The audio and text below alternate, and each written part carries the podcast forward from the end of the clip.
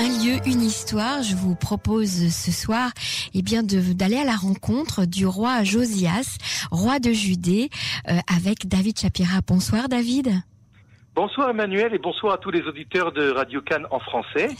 Effectivement, nous allons parler d'un roi très particulier qui est peu connu parce que euh, dans cette période-là, c'est un peu confus euh, la royauté, les rois, les rois d'Israël, les rois de Judée on va parler d'un roi qui s'appelle Josias, qui a pour nous une énorme importance, et vous le verrez à la fin de cette rubrique, euh, vous comprendrez pourquoi. Alors, euh, comment on commencera? Ben, On commencera par le fait qu'il y a euh, quelques mille ans avant notre ère, les Juifs qui étaient dans cette région étaient gouvernés par des rois. Tout le monde a entendu parler du roi David, avant lui le roi Saül, après David le roi Salomon. Et vous le savez peut-être qu'après le roi Salomon, euh, ce pays, ce royaume euh, réunifié ou unifié par le roi David et Salomon, s'est divisé en deux, deux royautés, deux royaumes. L'un qui s'est appelé le royaume d'Israël avec dix tribus, et l'autre qui s'appelle le royaume de Judée, qui compte deux tribus, la tribu de Judas et de Simon. Alors ça, c'était dans les années environ moins 920, c'est-à-dire 920 années avant notre ère, et en moins 722, le royaume d'Israël disparaît il est euh, démantelé, il est détruit par un grand empire, l'un des premiers grands empires de cette région, qu'on appelle, l'empire d'Assyrie, les Assyriens. Hein, en moins 722, ils vont faire disparaître le royaume euh, d'Israël et les dix tribus qui habitaient ce, royaume qui se trouve au nord de Jérusalem, donc tout, ce qui est au nord jusqu'à la Galilée, hein, jusqu'au Liban, tout cela, ça disparaît. Ces dix tribus sont euh, transférés, je dirais même presque déplacés ou déportés à l'intérieur du euh, royaume assyrien, c'est-à-dire en Mésopotamie. Il ne reste que le royaume de Judée. Et le roi Josias, dont on va parler maintenant, est un roi euh, qui est né en moins 648 de notre ère. Et il a régné 31 ans. Il est mort en, il est mort assassiné en moins 609. Et donc il a vécu en tout et pour tout, 40 euh, euh, ans. Il est mort à 40 ans. Et je vous dis qu'il a régné à 31 ans. Et donc, la conclusion qui s'impose, c'est qu'il est monté au trône à l'âge de 8 ans. 8 ans seulement. Euh, vous imaginez que quand un roi monte à l'âge de C'était courant ça, David, que les rois montent si, si jeunes sur le trône? Non, non. Alors ce qui s'est passé, c'est que son père, qui s'appelait Amon, le roi Amon de Judée, a lui aussi été assassiné. et donc il a fallu trouver vite un descendant pour le placer euh, au trône. Euh, c'était le père de, Josias, et il a été placé euh, par régence, on dirait. On, pense évidemment que ce sont les notables de Jérusalem, ce qu'on appelle notamment le grand prêtre et peut-être aussi un ministre haut placé, le premier ministre de l'époque, qui a appris au jeune roi Josias à devenir un futur roi. En tous les cas, le pauvre Josias, ça je le dis maintenant, sera lui-même aussi assassiné. Euh, mais pas par euh, des personnes qui l'entourent, mais par les Égyptiens, on, le, verra. Alors, euh, le règne de Josias est important pour deux raisons. Il a duré donc 30 ans.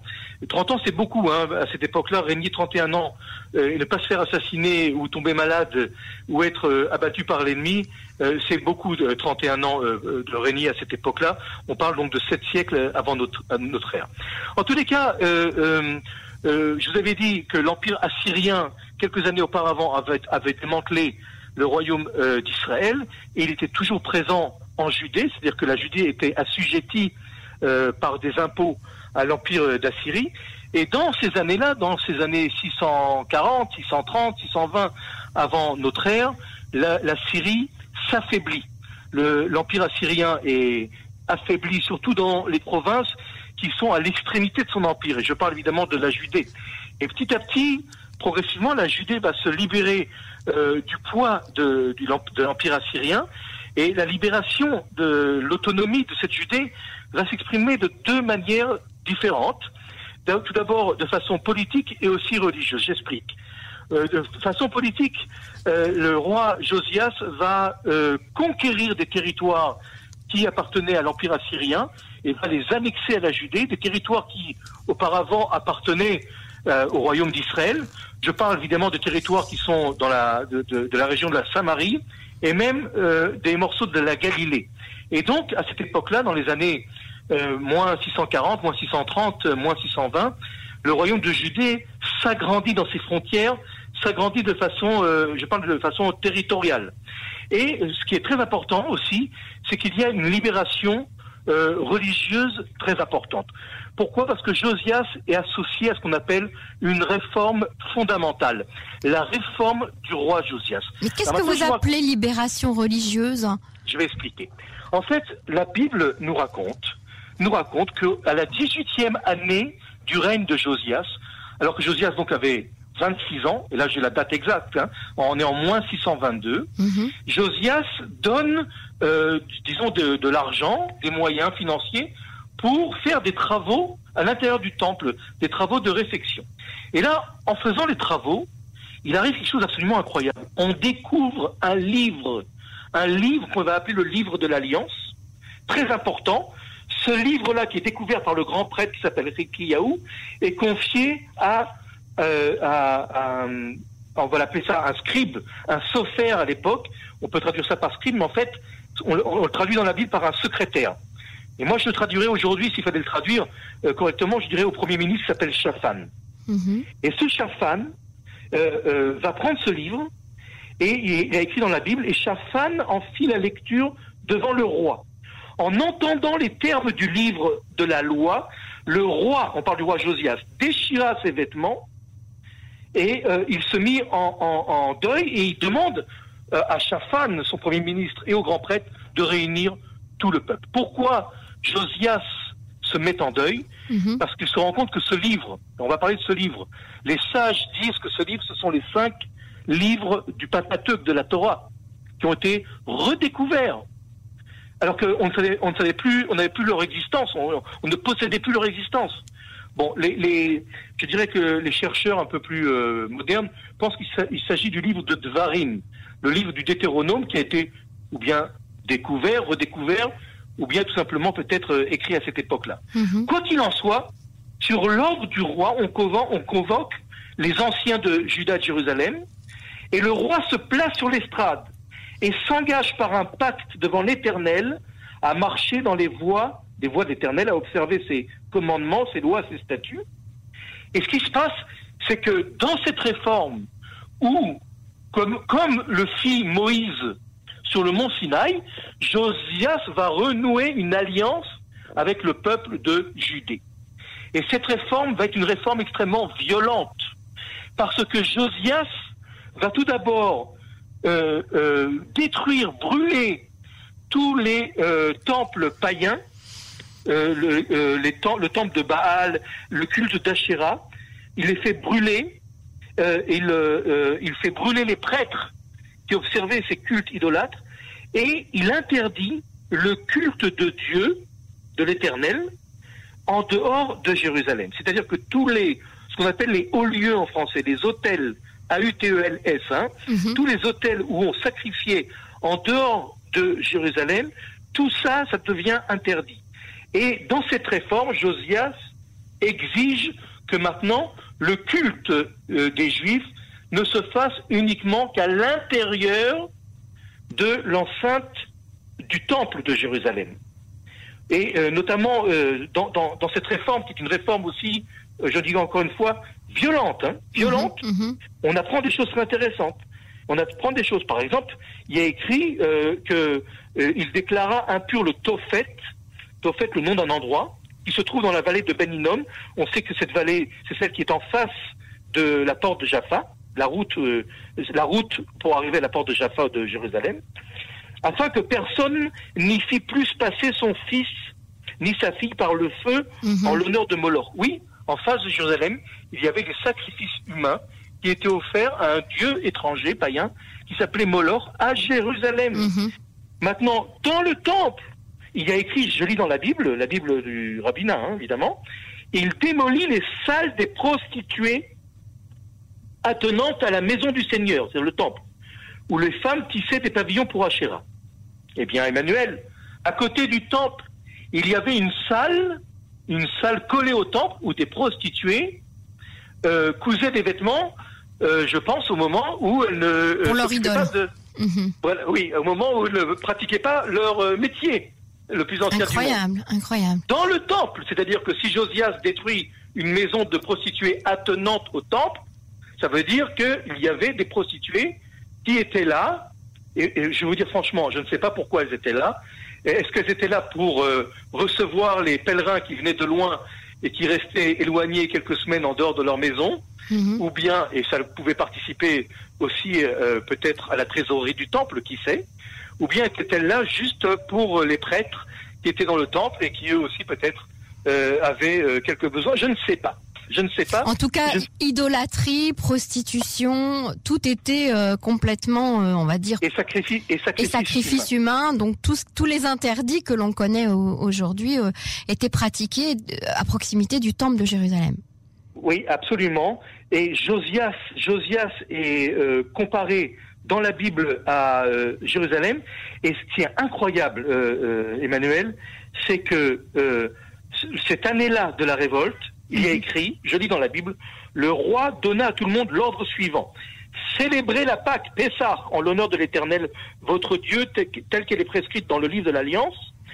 De fait, on n'avait point encore célébré une telle Pâque depuis l'époque des juges qui avaient gouverné d'Israël, ni dans toute la période des rois d'Israël et des rois de Juda. Ce fut dans cette année, la 18e du règne de Josias, que la Pâque fut ainsi célébrée en l'honneur de l'Éternel à Jérusalem. Ça veut dire quoi, Emmanuel? Ça veut dire qu'on ne célébrait pas Bah Pâques. oui, bah oui. C'est la première fois, Mhm. c'est la première fois euh, qu'on fait, euh, qu'on fête, qu'on fête euh, Pessah. euh, Pessah, en Israël, c'est-à-dire on est en moins euh, 622. Donc il y a eu toute Hein une période où euh, cette célébration de Pessah euh, a été euh, complètement euh, arrêtée Euh, ou arrêté ou n'a pas commencé. ou n'a pas commencé. Alors pas euh, commencé. si je comprends bien ce roi, bon qui est quand même un roi assez exceptionnel puisqu'il est monté sur le trône très jeune, etc. Tout d'un coup, il a réalisé euh, qu'il se passait des choses euh, pas du tout euh, euh, normales et cachères euh, au sein même de la ville de Jérusalem, à proximité du temple. Il a voulu faire une réforme, il a voulu remettre tout ça euh, en ordre.